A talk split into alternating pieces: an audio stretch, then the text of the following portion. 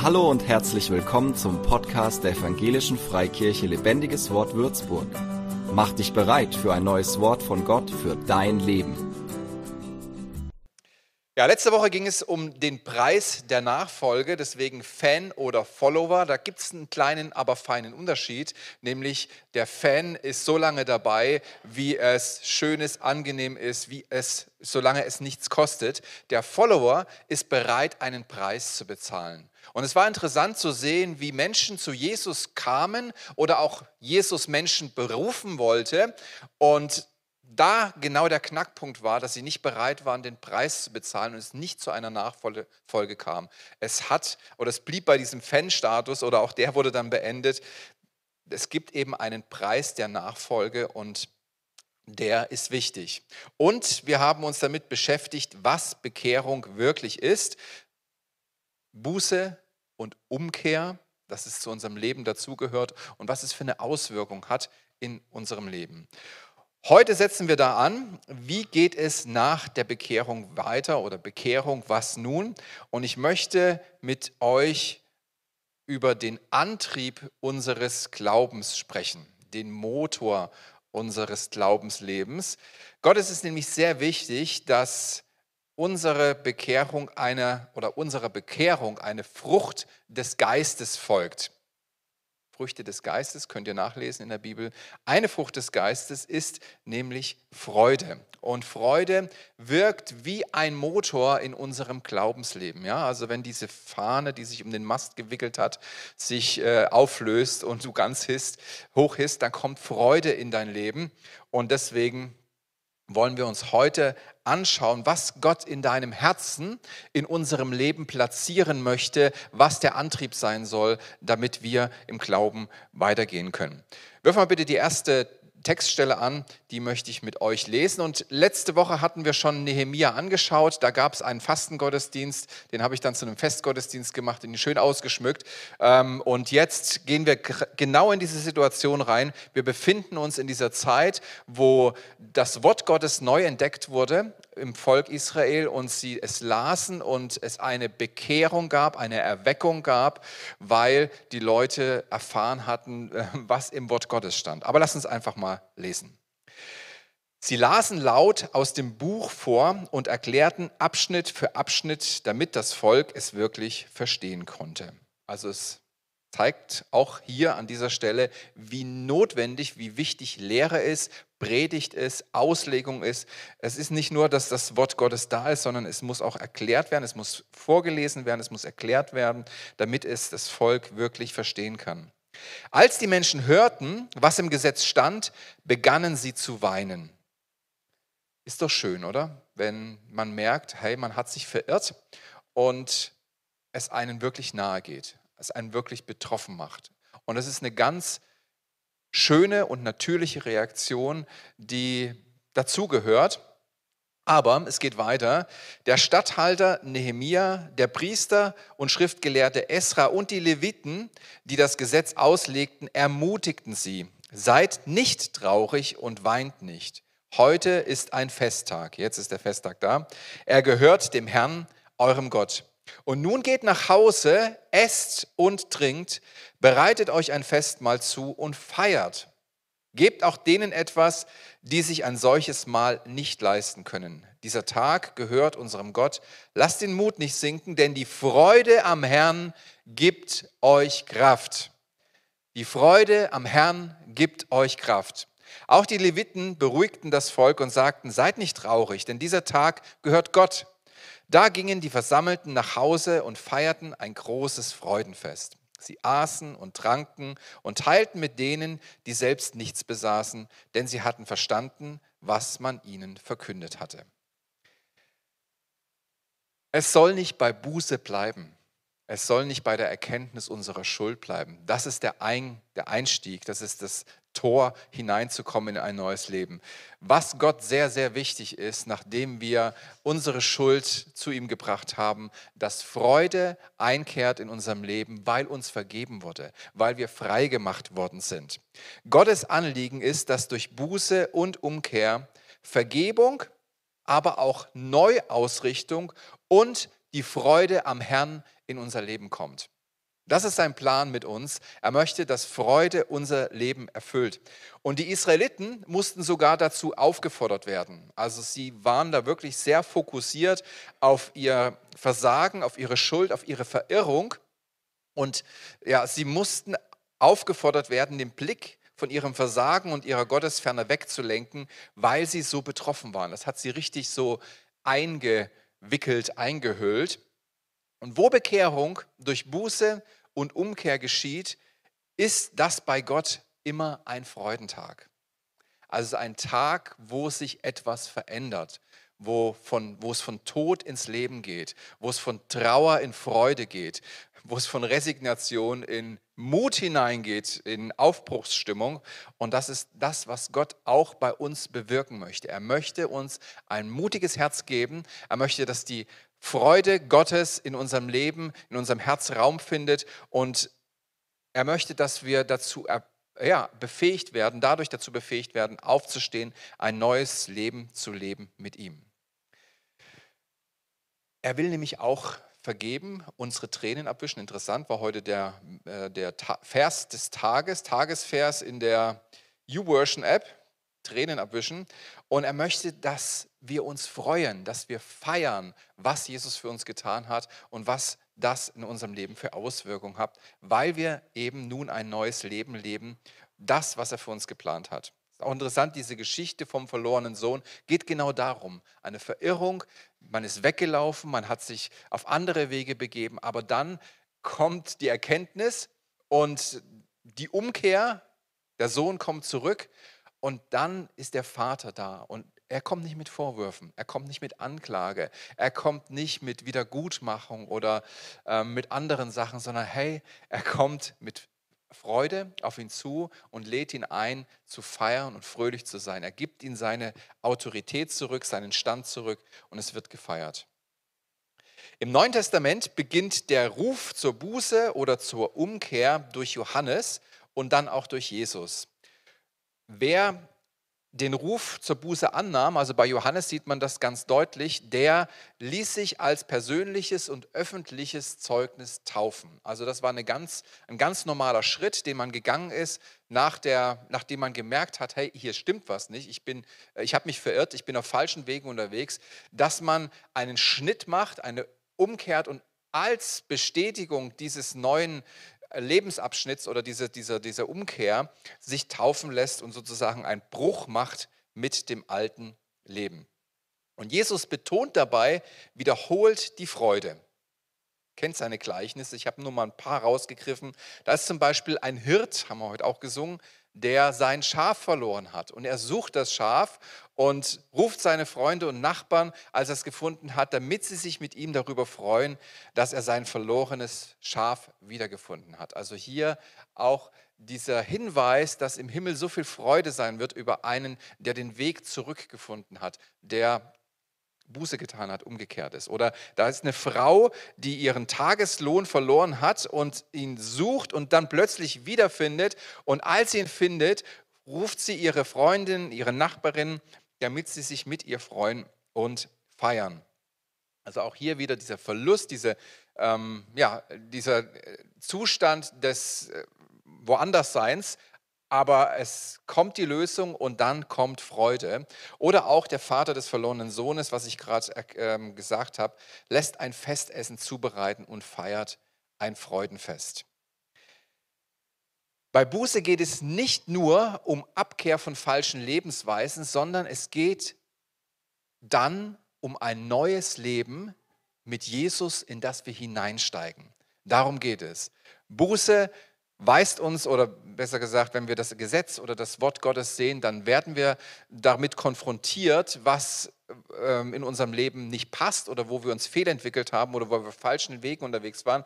Und dann geschieht Buße und dann ist eigentlich der Punkt durch, den, durch die Umkehr, dass wir in ein neues Leben hineingehen mit Jesus. Darum geht es, wenn wir auch im Sieg Jesu leben wollen, dass wir in einer Beziehung, in einem neuen Leben mit Jesus leben.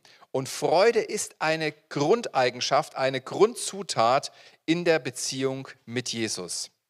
In Johannes 15,11 sagt er, das habe ich euch gesagt, damit meine Freude in euch sei und eure Freude vollkommen werde. Vielen Dank, liebe Debo.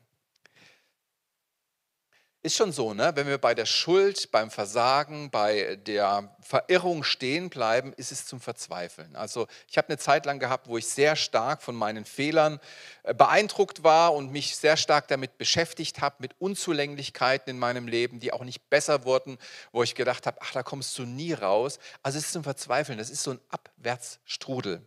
Aber wenn man von dieser Schuld weggeht und sagt, ich habe Vergebung angenommen und jetzt gehe ich hinein in dieses neue Leben, dann ändert sich etwas. Nämlich wenn wir durch Buße in dieses neue Leben mit Jesus aufbrechen, kommt Freude oder darf Freude kommen, haben wir Grund zum Feiern. Der Himmel freut sich zumindest. Wusstest du das? Also wenn jemand sich rufen lässt von Gott, und ein neues Leben mit ihm anfängt oder auch wieder zurückfindet auf den Weg mit Gott, dann freut sich der Himmel. Lukas 15, 7 habe ich euch mal mitgebracht. Ich sage euch, so wird Freude im Himmel sein über einen Sünder, der Buße tut, mehr als über 99 Gerechte, die die Buße nicht nötig haben. Ja, auch eine interessante Darstellung von Jesus, die die Buße nicht nötig haben. Wer hat denn Buße nicht nötig? Keiner hat Buße, also jeder hat Buße nötig. Keiner ist davon ausgeschlossen, aber er ähm, bezeichnet, er macht auch andere Hinweise in anderen Textstellen. Er sagt es zu den Leuten, die sagen, ich bin gerecht. Ich, ich brauche nicht umzukehren. Damals die Pharisäer, aber heute gibt es solche Haltungen und deswegen äh, es ist Freude im Himmel, wenn du heute eine Entscheidung für Gott triffst oder wieder für Gott triffst, bricht Freude aus im Himmel. Du kannst sozusagen mit deiner Haltung, mit deiner, mit deiner Umkehr den Himmel berühren. Du kannst den Himmel echt berühren, sodass dort oben Freude ausbricht und gefeiert wird. Das ist, was Gott uns schenken möchte. Er möchte Freude in unser Leben bringen. Und diese Freude wird uns befähigen, mit ihm zu gehen. Die Freude wird uns Antrieb sein.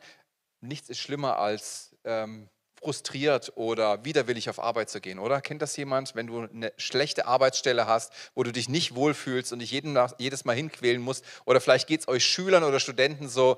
Nichts ist schöner, als mit Freude auf seinen Platz zu gehen, in die Arbeit, ins Studium oder wo auch immer. Es ist eine ganz andere Welt. Deswegen möchte genau das Jesus in unserem Leben tun, dass wir in seine Freude hineinkommen und dass die Freude in der Fülle da ist, vorhanden ist in unserem Leben. Und jetzt wollen wir uns das neue Leben mal anschauen.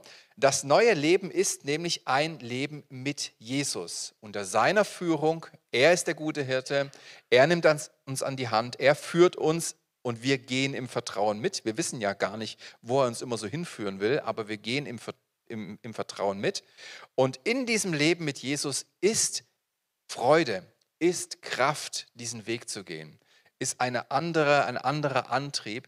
Äh, Freude ist der Antrieb unseres Glaubenslebens. Und die Menschen, die durch das Wirken von Johannes dem Täufer zu Gott umgekehrt sind und sich taufen ließen, wollten ganz automatisch ein anderes Leben führen. Das ist, was passiert, wenn du eine echte Umkehr erlebst, ein echtes Bekehrungserlebnis oder Umkehrerlebnis. Du möchtest ein anderes Leben leben. Es war für sie völlig undenkbar, so weiterzuleben wie bisher. Ist ja auch irgendwie logisch, sonst hätten sie sich nicht bekehren brauchen. Und ähm, ja, sie wollten wissen, wie kann ich denn jetzt oder wie soll ich denn jetzt leben? Wir schauen uns mal zusammen die nächste Textstelle an aus Lukas 3. Da steht, da wollten die Leute wissen, was sollen wir denn tun? Johannes antwortete, wer zwei Hemden hat, soll dem eins geben, der keins besitzt. Und wer etwas zu essen hat, soll seine Mahlzeit mit den Hungrigen teilen. Es kamen auch Zolleinnehmer, die sich taufen lassen wollten. Sie fragten, Lehrer, und wir? Wie sollen wir uns verhalten? Johannes wies sie an, verlangt nur so viel Zollgebühren, wie ihr fordern dürft.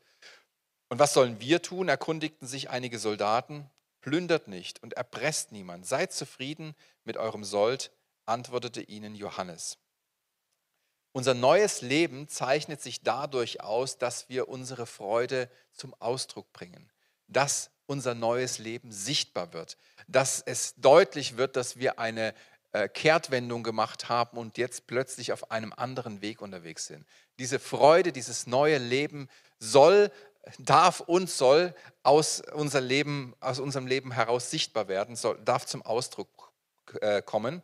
Und es ist interessant, wie das hier in dieser Textstelle steht, sehr praktisch, ganz normal im Alltag, da wo wir uns befinden, da darf es sein, da darf es sichtbar werden. Anteilnahme, Großzügigkeit, Ehrlichkeit, Genügsamkeit, das sind alles so die Sachen, die Johannes den Leuten sagt, hey, habt diese neue Haltung, habt diese neue Gesinnung und lasst dadurch auch nach außen sehen, dass ihr auf einem neuen Weg unterwegs seid. Ein sehr gutes Beispiel, finde ich, in der Bibel ist die Reaktion von Zachäus. Die habe ich euch mal mitgebracht. Ich lese euch vor, steht jetzt nicht an der, an der Leinwand. Zachäus aber wandte sich an Jesus und sagte, Herr, ich werde die Hälfte meines Vermögens an die Armen verteilen. Und wem ich am Zoll zu viel abgenommen habe, also er geht da ganz offen damit um, ne? das ist eine gute Haltung, eine gute Bußhaltung, eine gute Umkehrhaltung.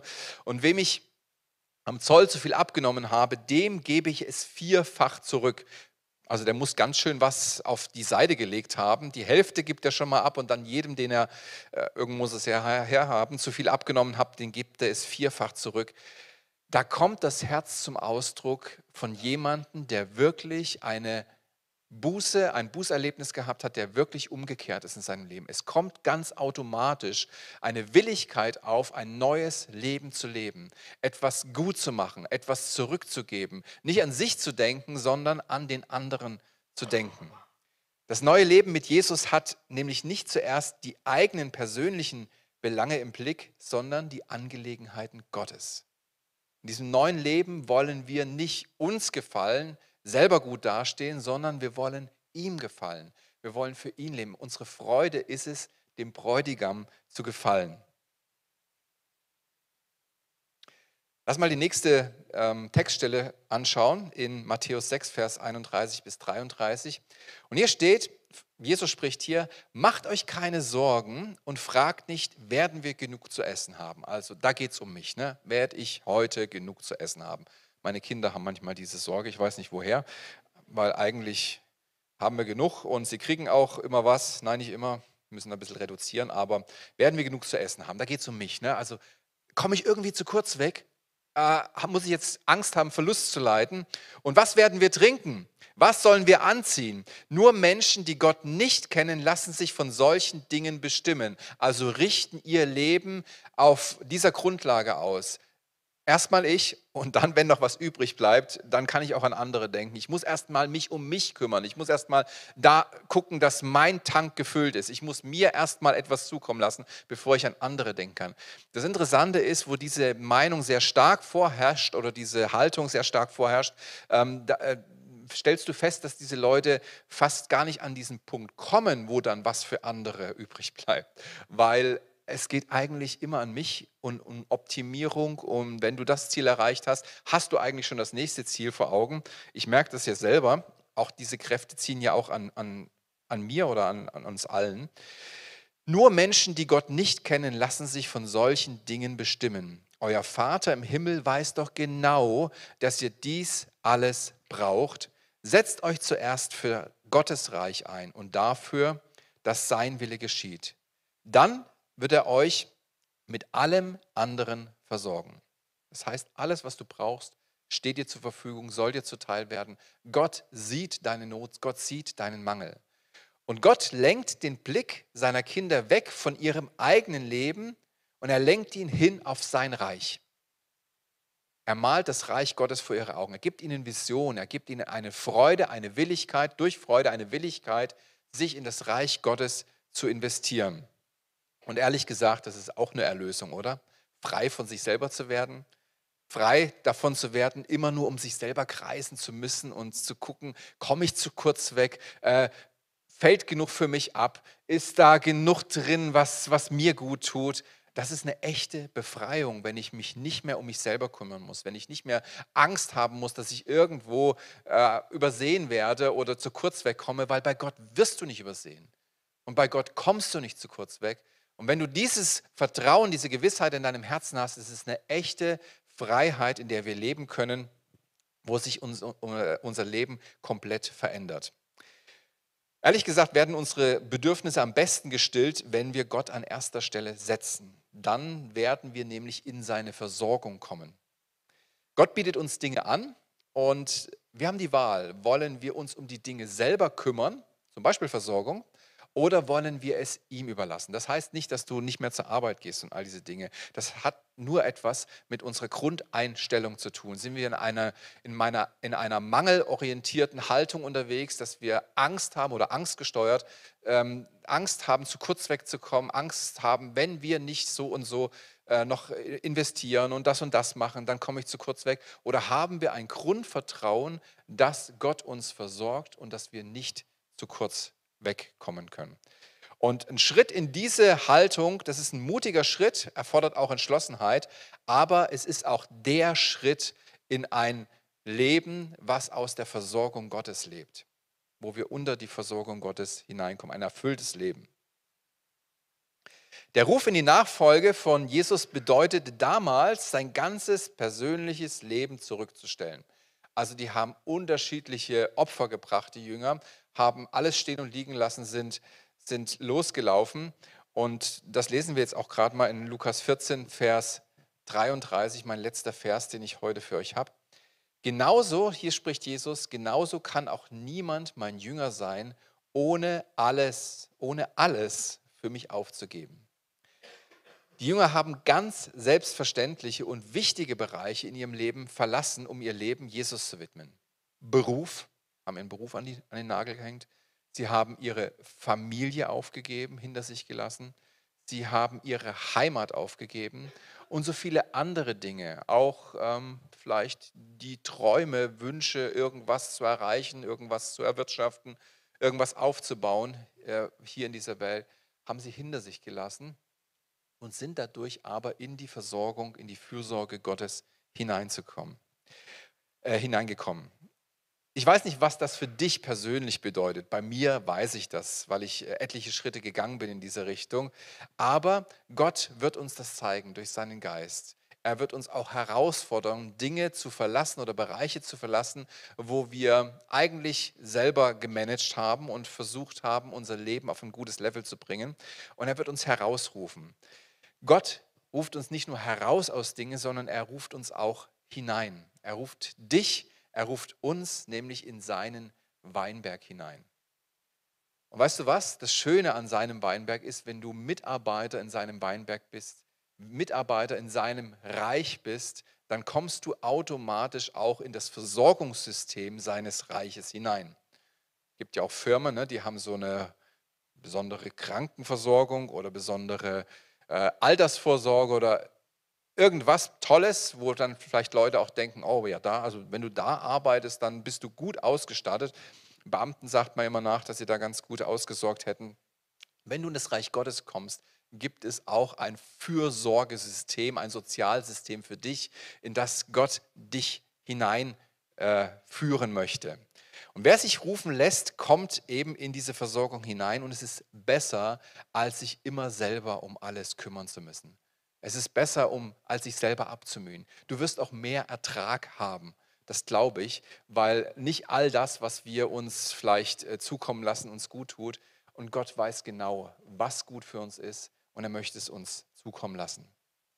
Wenn wir unser Leben opfern, kommen wir in sein Leben. Und das ist uns Gott wozu uns Gott einlädt, ein Leben in Sieg, ein Leben als Überwinder, ein Leben in Freiheit, ein Leben in seiner Versorgung, ein Leben, wo er unser Problemlöser sein darf, wo seine Lösungen auf den Tisch kommen. Und ich glaube, dass Gott heute Menschen ruft und sie fragt, willst du mir mehr, mir mehr Raum in deinem Leben geben, damit ich durch dich mein Reich baue? Willst du dich dafür hergeben, willst du dich dafür engagieren, dass meine Pläne durch dein Leben geschehen? Das ist, glaube ich, der Ruf, den Gott an uns ähm, als Gemeinde richtet. Er ruft uns heraus, Arbeiter in seinem Weinberg zu sein, Mitarbeiter in seinem Reich zu sein, ähm, Gefäße zu sein, durch die er fließen kann und wirken kann. Wir haben das gerade auch gebetet im, äh, vor dem Gottesdienst. Es ist eigentlich egal, ob du hier auf der Bühne stehst, ob du irgendeinen Dienst heute ausfüllst, ob du irgendwas ähm, offiziell tust. Wichtig ist, dass wir uns Gott zur Verfügung stellen. Und dann kann er durch uns etwas tun. Im Gespräch mit Menschen, in der Begegnung mit anderen, in besonderen Situationen kann er etwas durch uns tun. Wenn wir mit diesen Augen rumlaufen, Gott, ähm, was haben wir heute noch für Abenteuer? Was passiert heute noch? Welchen Menschen begegnen wir? Welche Situationen äh, darf ich verändern durch deine Kraft? Dann werden wir auf Dinge aufmerksam werden, die Gott uns für die Füße legt und wo wir uns plötzlich investieren können und Gott etwas durch unser Leben macht. Ja, wie funktioniert das? Gott wird uns das einfach zeigen. Er gibt uns, er zeigt uns einen nächsten Schritt. Also wenn das deine deine Absicht ist oder dein Verlangen ist, dass Gott durch dein Leben etwas tut, dann frage ihn einfach, Gott, was ist mein nächster Schritt? Oder was ist heute dran für diesen Tag? Was möchtest du heute durch mich tun? Und Gott wird uns diesen nächsten Schritt zeigen. Vielleicht hat es damit was zu tun, dass du etwas früher aufstehst und Zeit mit ihm verbringst.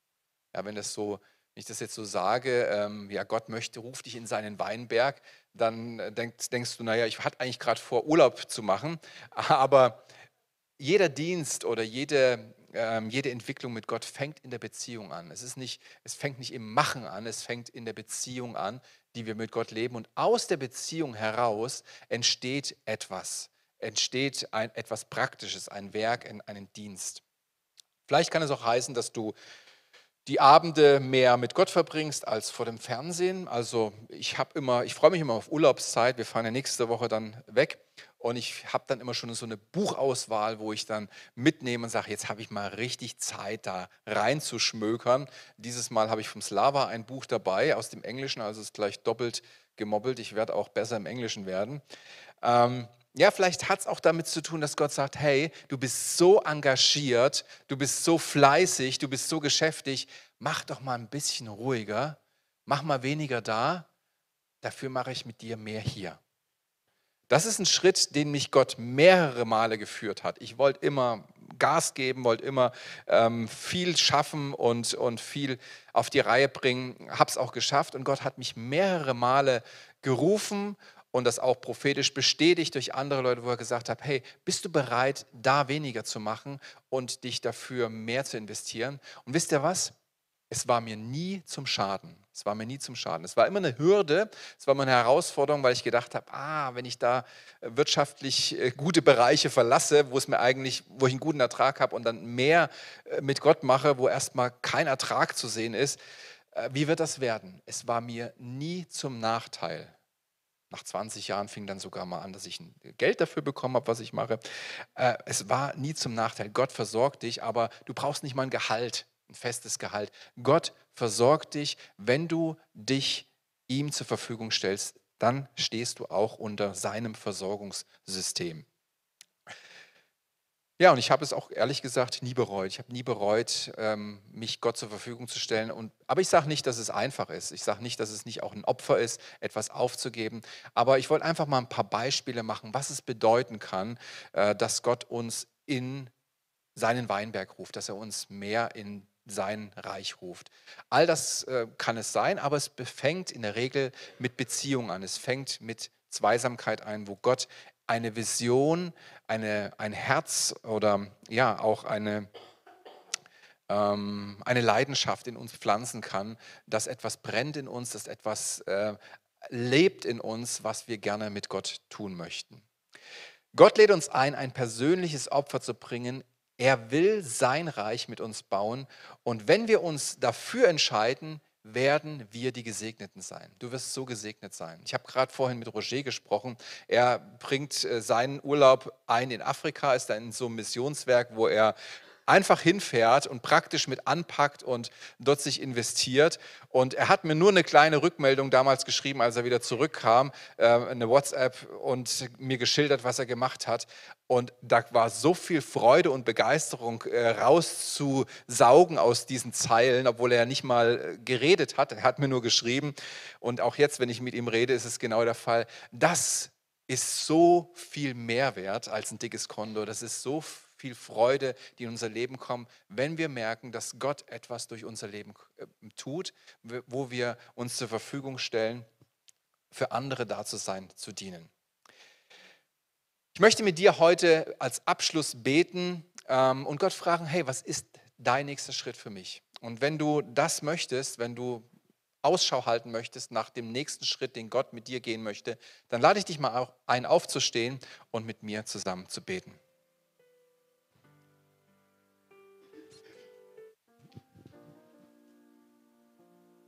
Jesus, wir danken dir. Wir danken dir für ein Leben in Freude, was automatisch kommt.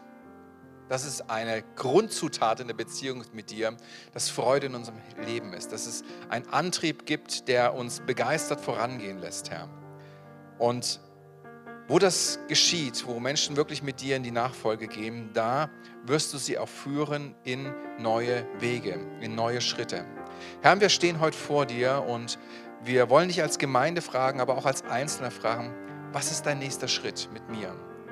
Sprich du zu Menschen, begegne Menschen, schenk ihnen Träume, schenk ihnen Klarheit, plötzlich Erkenntnis über bestimmte Dinge, die du tun möchtest im Leben.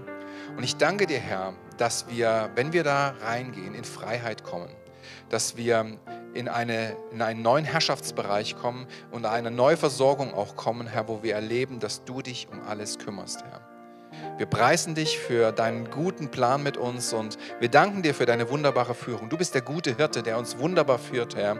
Und wir preisen dich darüber, Herr, dass du uns auch jetzt, Herr, zeigst, wo unser nächster Schritt ist, Herr, dass wir mit dir hineingehen und erleben, was es für eine Freude ist und für ein Vorrecht ist, mit dir zu gehen und in deinem Reich zu dienen. Amen. Seid gesegnet, ihr Lieben. Gott hat etwas Großes vor. Gott hat etwas Gutes vor und es ist ein Segen und es ist so ein Vorrecht, in seinem Reich unterwegs zu sein. Äh, steig da hinein und, und koste das voll aus. Er wird dir nicht nur Aufgaben geben oder Dinge zeigen, die du tun kannst. Er wird dir auch die Kraft dazu geben. Er wird dich befähigen in deinen Talenten. Er wird dir Weisheit geben. Du wirst merken, wie Salbung in dein Leben kommt und wie du über dich hinaus wächst. Und Gott wird sich freuen über das, was sich in deinem Leben entwickelt und was durch dein Leben auch im Leben von anderen Menschen geschieht. Amen.